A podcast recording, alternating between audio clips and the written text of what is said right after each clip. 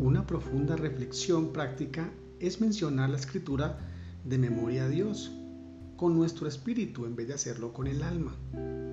Esto significa que en vez de tratar de entender la vida de Dios de una manera intelectual, nosotros la discernimos por su espíritu hablándonos a nuestro espíritu. Porque las cosas del espíritu de Dios se han de discernir espiritualmente. Si nosotros evaluamos la escritura con la mente, tendemos a ser orgullosos, porque el conocimiento envanece. Pero si la escritura evalúa nuestro corazón, nos causa humillación porque descubre nuestros pecados secretos.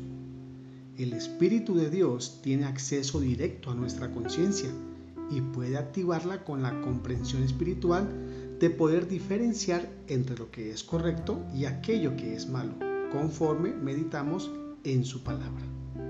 Dios determinó que esta sabiduría fuera para nuestra gloria. Sin embargo, se nos revela solamente por su espíritu, porque el espíritu todo lo escudriña, aún lo profundo de Dios.